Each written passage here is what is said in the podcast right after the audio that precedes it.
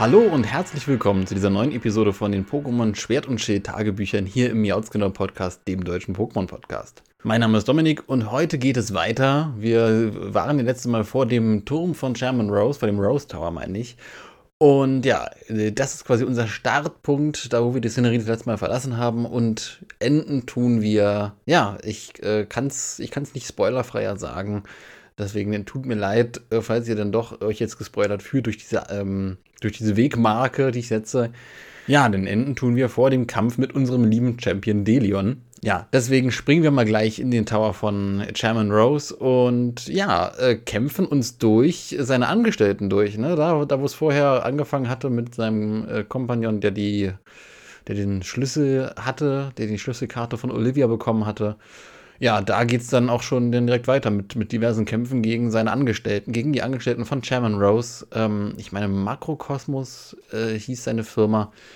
Das sind halt alles auch Doppelkämpfe. Also wir kämpfen uns zusammen mit unserem Kompagnon Hobbs, mit unserem lieben guten Rivalen dann Seite an Seite halt durch die verschiedenen Etagen. Ich glaube, drei Stops waren es war auch relativ gut abzusehen, weil, ähm, ja, weil die Kameraeinstellung halt so ähm, fokussiert war, dass halt genau drei Tore zu sehen waren. Zuerst beim ersten Stopp kamen halt Personen aus dem ersten äh, Eingang rein, dann beim nächsten halt aus dem zweiten, beim dritten dann aus dem dritten. Ja, und äh, dann, nach dem dritten Kampf, dann geht es dann ganz viele Stockwerke nach oben, ohne Kampf, und dann stehen wir einer Person gegenüber.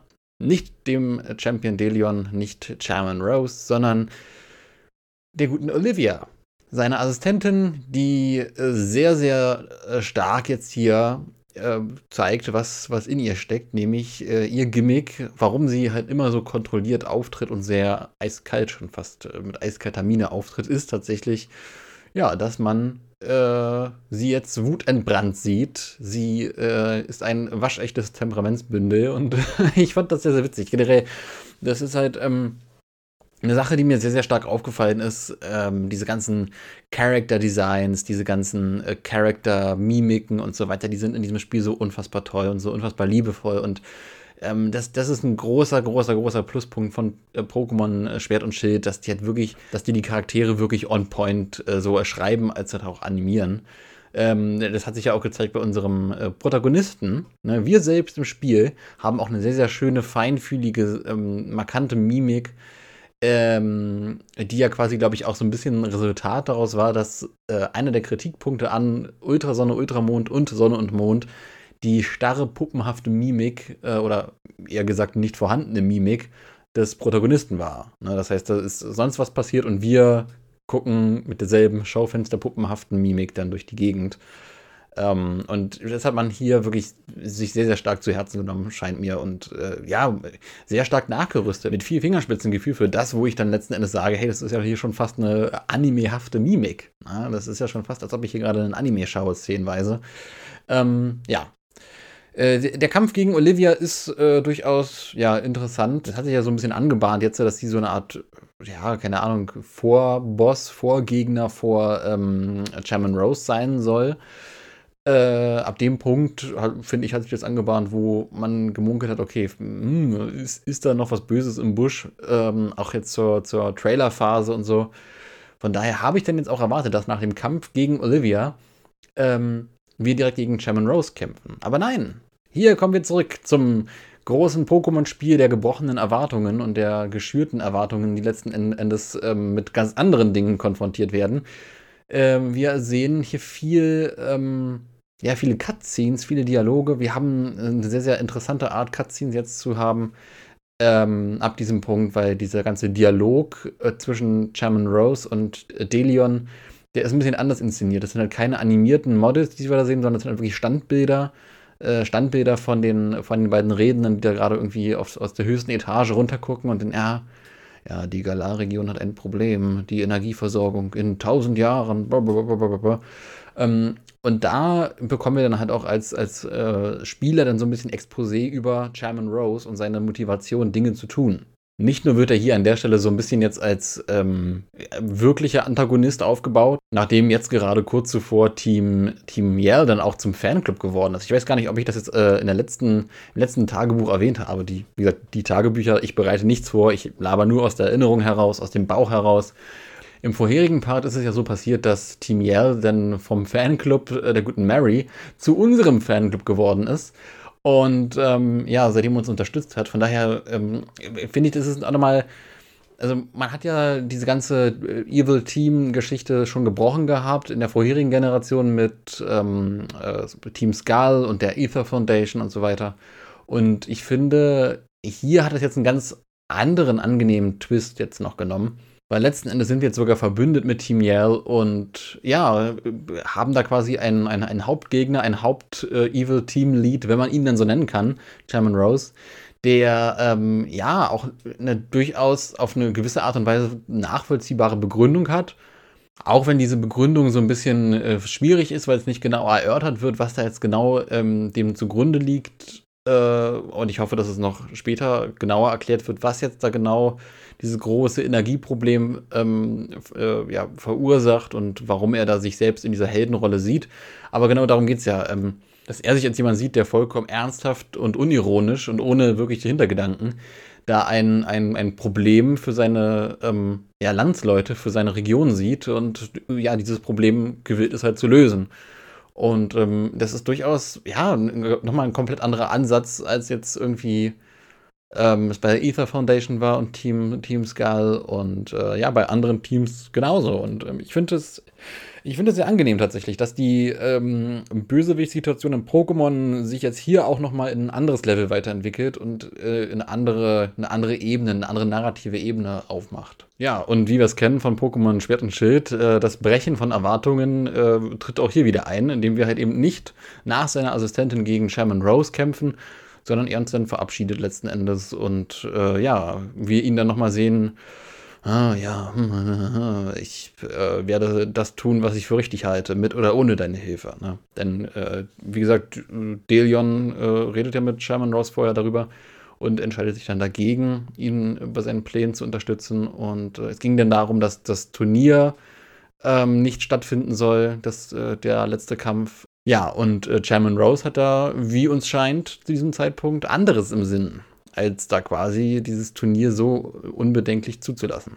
Was mir halt auch noch besonders aufgefallen ist, ist dieses Betonen auf die äh, 1000 Jahre in der Zukunft. Und ich musste da unweigerlich an die 3000 Jahre in der Vergangenheit denken die ja äh, seit, oh Gott, war das X und Y, die das erste Mal die 3000 erwähnt haben? Ich meine, es war X und Y mit äh, dem, dem alten König und ähm, dem, dem furchtbaren Krieg und die Waffe, die ausgelöst wurde und die die Mega-Evolution-Timeline geschaffen hat und so weiter. Ja, und seitdem wird dann ja immer gesprochen, ja, von 3000 Jahren in der Vergangenheit und jetzt wird hier von 1000 Jahren in der Zukunft gesprochen.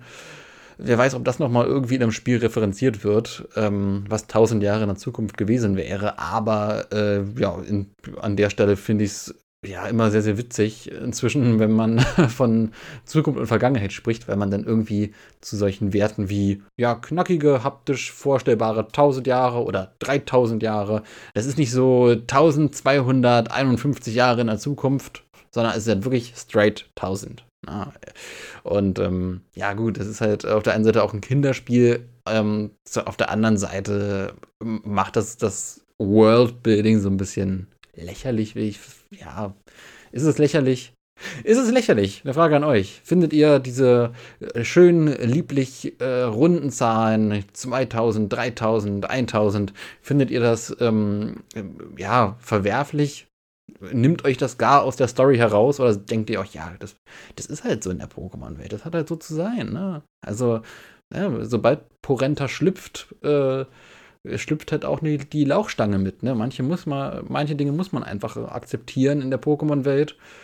Ne? Ein Porenta ohne Lauchstange ist kein Porenta, Simsala ohne Löffel ist kein Simsala. Also, in diesem Sinne, ähm, info at wie steht ihr zu den Jahreswerten der 1000 Jahre, der 3000 Jahre, der 2000 Jahre? Knackige, greifbare Zahlenwerte.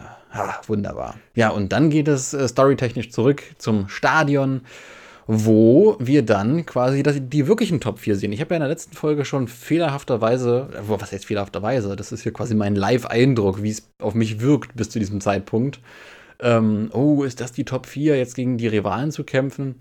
Ähm, aber nein, das war noch nicht die Top 4. Das war quasi noch die Vor-Top 4, also das Pendant zur Top 4. Denn die wirkliche Top 4 findet jetzt statt. Wir sind am Stadion und wir kämpfen. Oder andersrum, wir sehen alle Arenaleiter bisher. Alle bisherigen Arenaleiter sind dort an Ort und Stelle, um in einem großen Turniersystem dann gegeneinander anzutreten, um dann gegen uns als Protagonisten anzutreten. Und äh, ja, äh, finde ich, find ich cool, finde ich interessant und das äh, schließt halt auch so ein bisschen den Bogen zum, zum Anfang dieses ganzen Turniers. Die Turniersituation startete ja so, dass dann nochmal alle Arenaleiter in dem Turnier äh, gezeigt wurden, dass gesagt wurde, okay, hier, das sind eure Champions, das sind eure Helden.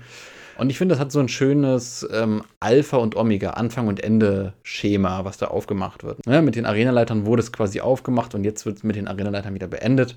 Äh, finde ich, find ich super und finde ich auch schön, dass man da, ja, man hat halt die Arenaleiter und in den vorherigen Spielen war es halt so, dass man dann nach dem ähm, Sieg über die Arenaleiter, außer jetzt im Postgame, bei dem einen oder anderen Teil dann halt auch nie wieder gesehen hat äh, effektiv im Kampf. Und dass man da jetzt nochmal quasi die Arenaleiter in den Ring bittet und gegen dich kämpfen lässt, gegeneinander kämpfen lässt, was auch ein interessantes Thema ist. Ja, das, das fand ich insgesamt sehr, sehr angenehm und stimmig. Ja.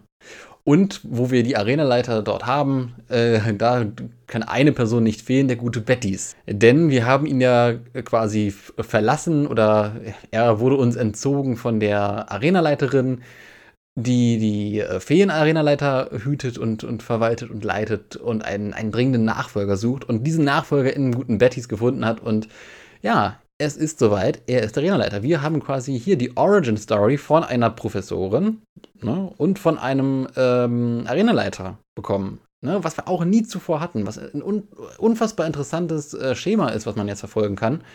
Und auch das, was er sagt, ist halt sehr, sehr schön. Ne? Wir haben, es gehört ja auch zu Pokémon dazu, dass wir einen Rivalen haben, der, ja, wie soll ich sagen, ein gewisser, ein gewisser Arschloch-Manier, ein gewisser Grumpiness, so ein, so ein, so ein sehr, sehr machtgieriger, ähm, machtfokussierter Charakter ist.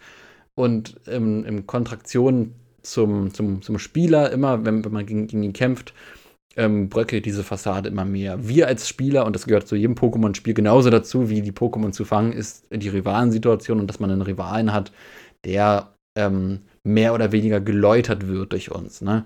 der ähm, eine gewisse, auch, auch, auch so eine Anti-Helden-Reise durchmacht.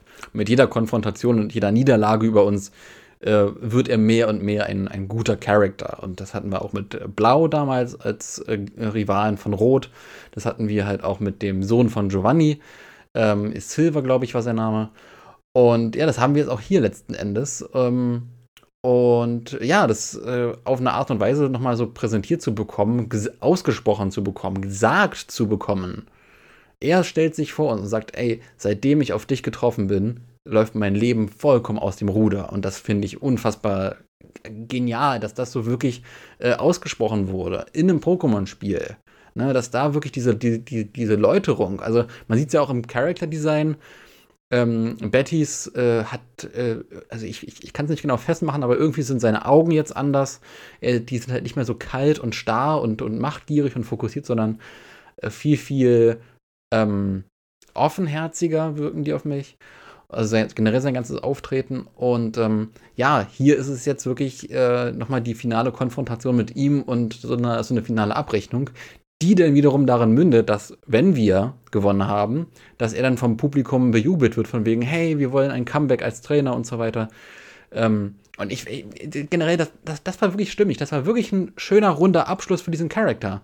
Äh, Bettys als Charakter hat für mich ähm, in diesem Spiel wunderbar funktioniert. Hat gestartet als so ein, ach ja gut, jetzt haben wir so einen ähm, Handlanger-Charakter, ähm, der irgendwie da seine, seine, äh, die, die, die äh, Sterne, die Wunschsterne von Shaman Rose sammelt und so weiter.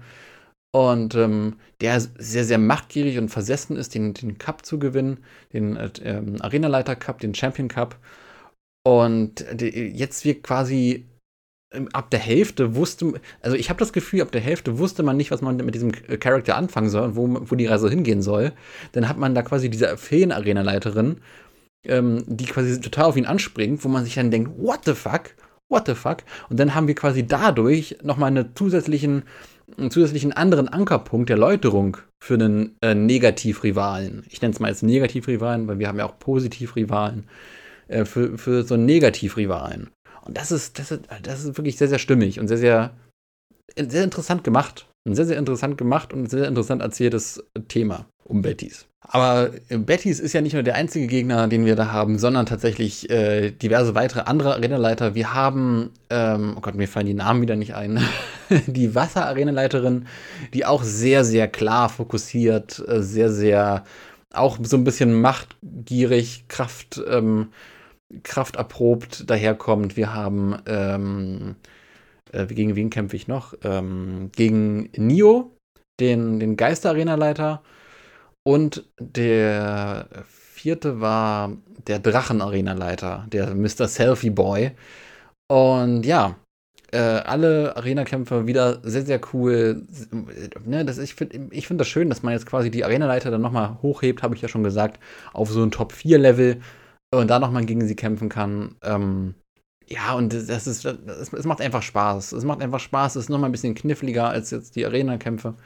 Ähm, nochmal ein bisschen anspruchsvoller und äh, ja, das ist, äh, das ist fantastisch. Das macht wirklich mega viel Spaß. Ja, und dann stellen wir uns dem Champion. Wir stellen uns Delion.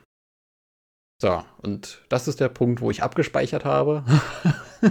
und wo es dann im nächsten Tagebuch dann weitergehen wird. Also seid gespannt, wie ich den Champion äh, ja, angehen werde. Und, äh, und äh, ja, ich, ich, ich erahne da schon einiges hinsichtlich Chairman Rose. Ich habe das Gefühl, und mark my words, ich habe das Gefühl, dass dieser Kampf in irgendeiner Weise nicht stattfinden wird. Ja, weil Chairman Rose so, hm, hm, mal gucken und ich will diesen Kampf verhindern und zur Not mache ich es irgendwie alleine und da, da, da. Irgendwas sagt mir, dass der Kampf verhindert wird. Von daher äh, bleibt gespannt. Äh, ich bin es auch. Und ja, wir hören uns dann nächstes Mal wieder in einer neuen Folge von dem Pokémon Schwert und Schild Tagebuch hier im Miasgenau Podcast.